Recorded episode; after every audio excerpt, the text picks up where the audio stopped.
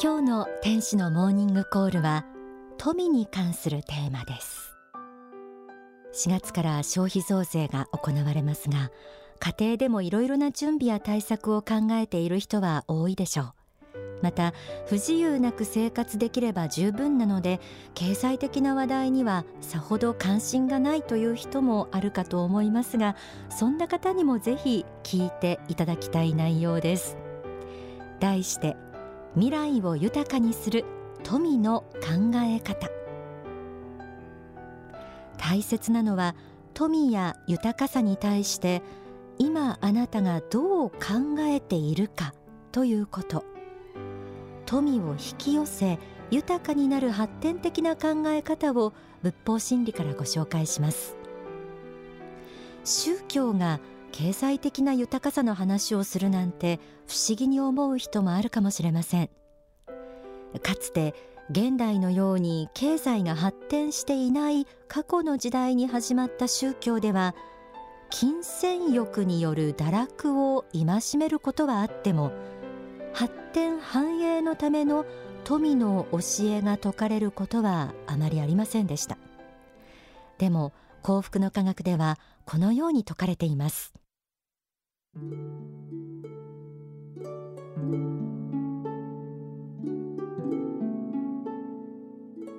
正しい心を持っている人が勤勉に正しく仕事に励み多くの人々の感謝を受けて豊かになる。そしてその財貨が正しい目的に使われること。これは善である。東海は心清き人が繁栄することは良いことである。という思想を根本に持っています。心清く神の道仏の道を極めかつこの世をユートピアにしようとする人が発展繁栄して影響力を持つというのは良いことです。そういう人こそ出世していただきたいのです。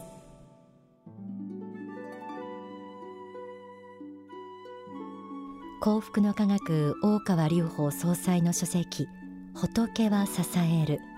伝道 Q&A より朗読しました。幸福の科学では正しい心を持ち誠実に一生懸命働いた人が豊かになることや事業が繁栄し世の中を前進させることは大いに祝福されるべきことだと考えています。過去の宗教が戒めたように富に執着して自分を堕落させることは間違いですが豊かであることは人々を貧困や病気の苦しみから救ったり悩みを解決させる積極的な力を持っているのも事実です。富というものはその使い方次第で多くの人々を幸福にし人生を豊かにする有効な手段になる。こうしたことは現代においては否めないことではないでしょうか。この富を肯定する考え方は豊かになるためのポイントとしても非常に大切な考え方ですが過去宗教を学んだことのある人や平等という価値観を強く信奉している人の中には知らず知らず富への罪悪感を持っている人も多いと言います。書籍繁栄思考幸福になれない症候群にはこうあります。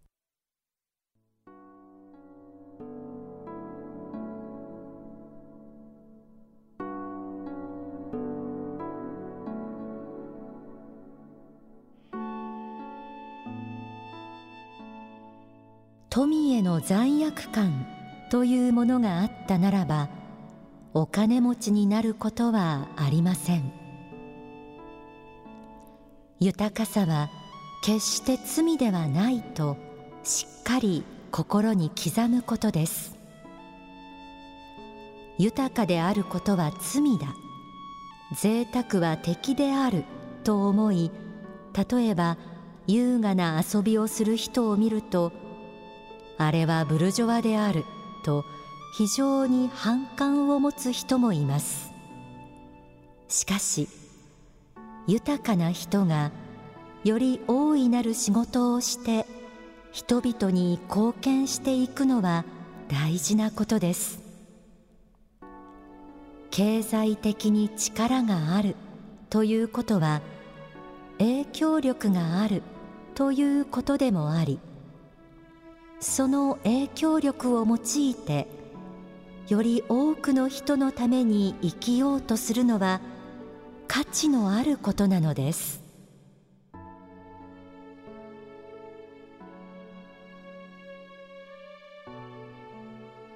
自分では豊かになりたいと思っているつもりでも心の奥では富を否定していたり豊かさに罪悪感を持っていることがある。ということです。皆さんはいかがでしょうか？こうした機会に改めて心を見つめることで豊かさを遠ざける心の傾向が見つかるかもしれません。例えば経済的な豊かさに対してお金持ちになりたいなんて気持ちはなんとなく後ろめたいものだ。貧しくとも清く美しく生きる方が正しいというイメージはないでしょうか。清く貧しくという製品の思想が間違っているわけではありませんがこれがあまりに強ければ豊かになることはないでしょう。神仏は心正しい人にこそ豊かになってほしい。そしてその豊かさを多くの人のために使ってほしいと願われています。その御心を知ればこそ富に対して積極的になれるのではないでしょうか。まずは豊かさを肯定する思いを持つこと。そして実際に豊かさを目指すにあたっても心に何を描いているかということが大切になってくるようです。書籍上昇志向。人を愛し人を生かし人を許せから朗読します。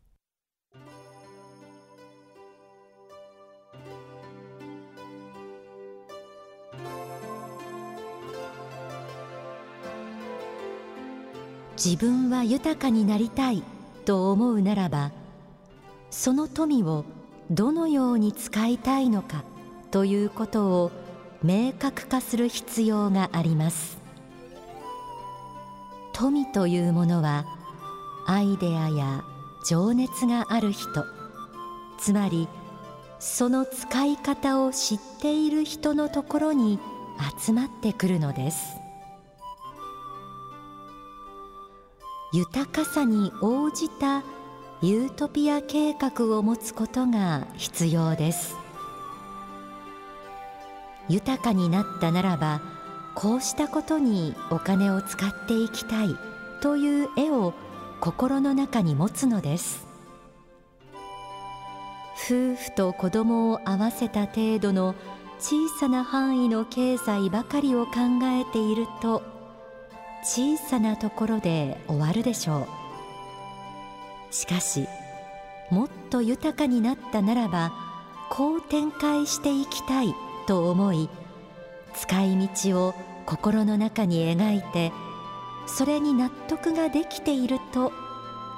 お金がたまっても不自然でなくなるのです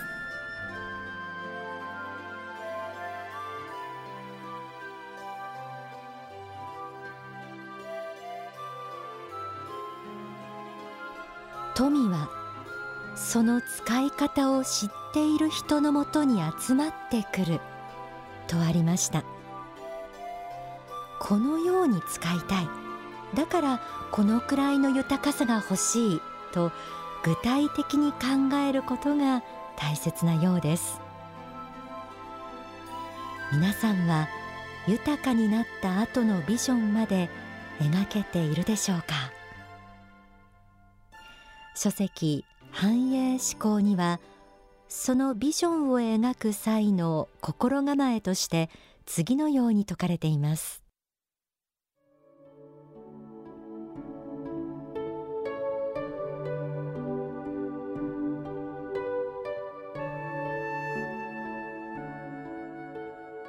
繁栄の原点は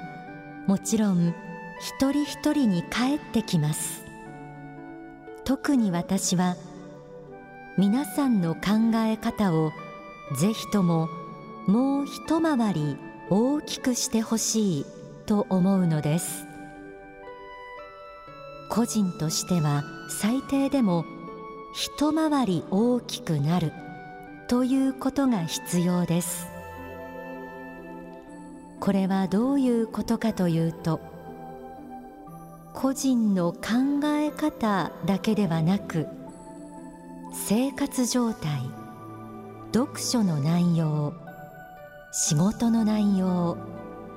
会社も含めた人間関係などいろいろなものが入れ替わってくるということです。あなた自身が大きくなるにつれて必然的にいろいろなものがガラッと入れ替わってくるということを知っておいてください。やはり志は限りなく大きく持ってください。どうしても小さく考えてしまう人が結構多いのです。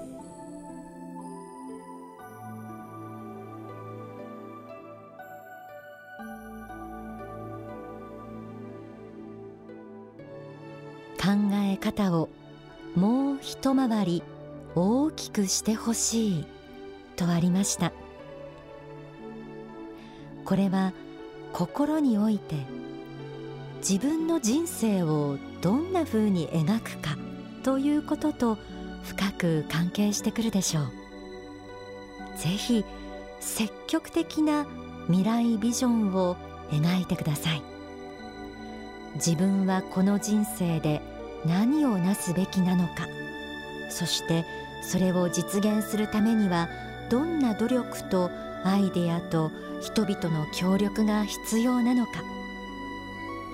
そうした富を受け入れる心の器ができた時に初めて豊かさへの道が開けてくると言えるのではないでしょうか。ではここで大川隆法総裁の説法をお聞きください。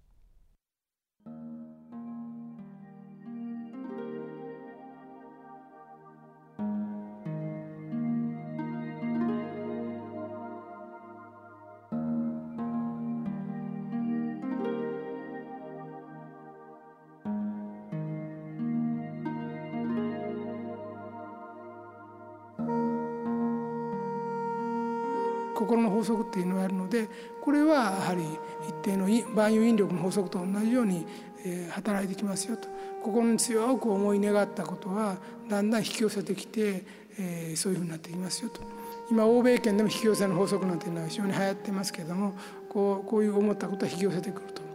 確かにそうなんですよね。え、商売熱心でこの事業を成功させたいと強く願っている人が中心にいるとやっぱり、え、それに惹かれて熱心な人が集まっていて会社も起こすし取引先までこう信者みたいな感じで熱心になってくるんですよね。まあ、そういうことがあるのでこれは私は本当だとい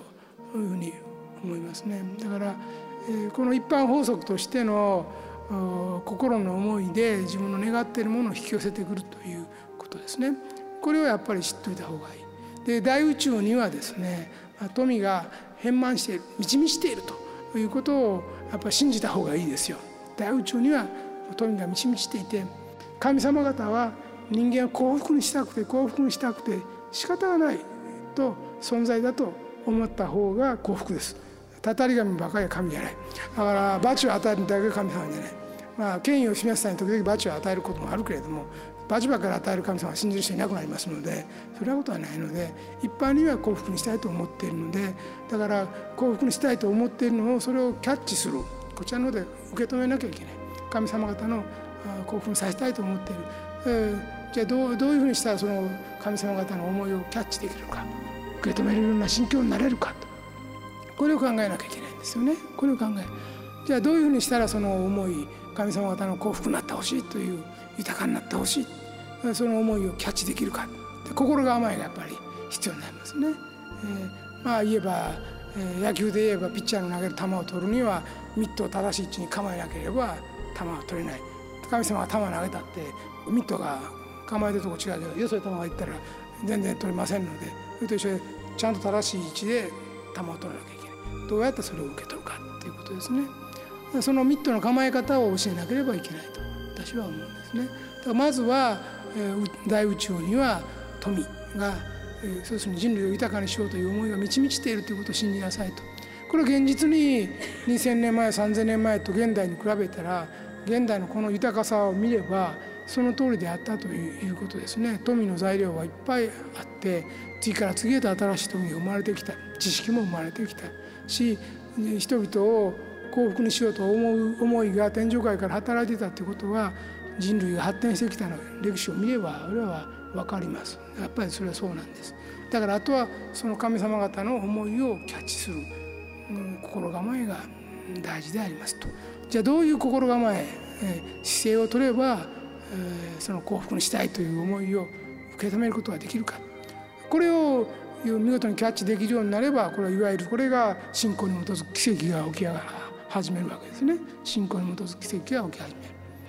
もちろんそういう信仰心を持つということは、まあ、基本中の基本ではありますけれども信仰心を持ちながらもですね人間としての生き方に一定のですね態度が必要だと思うんですね。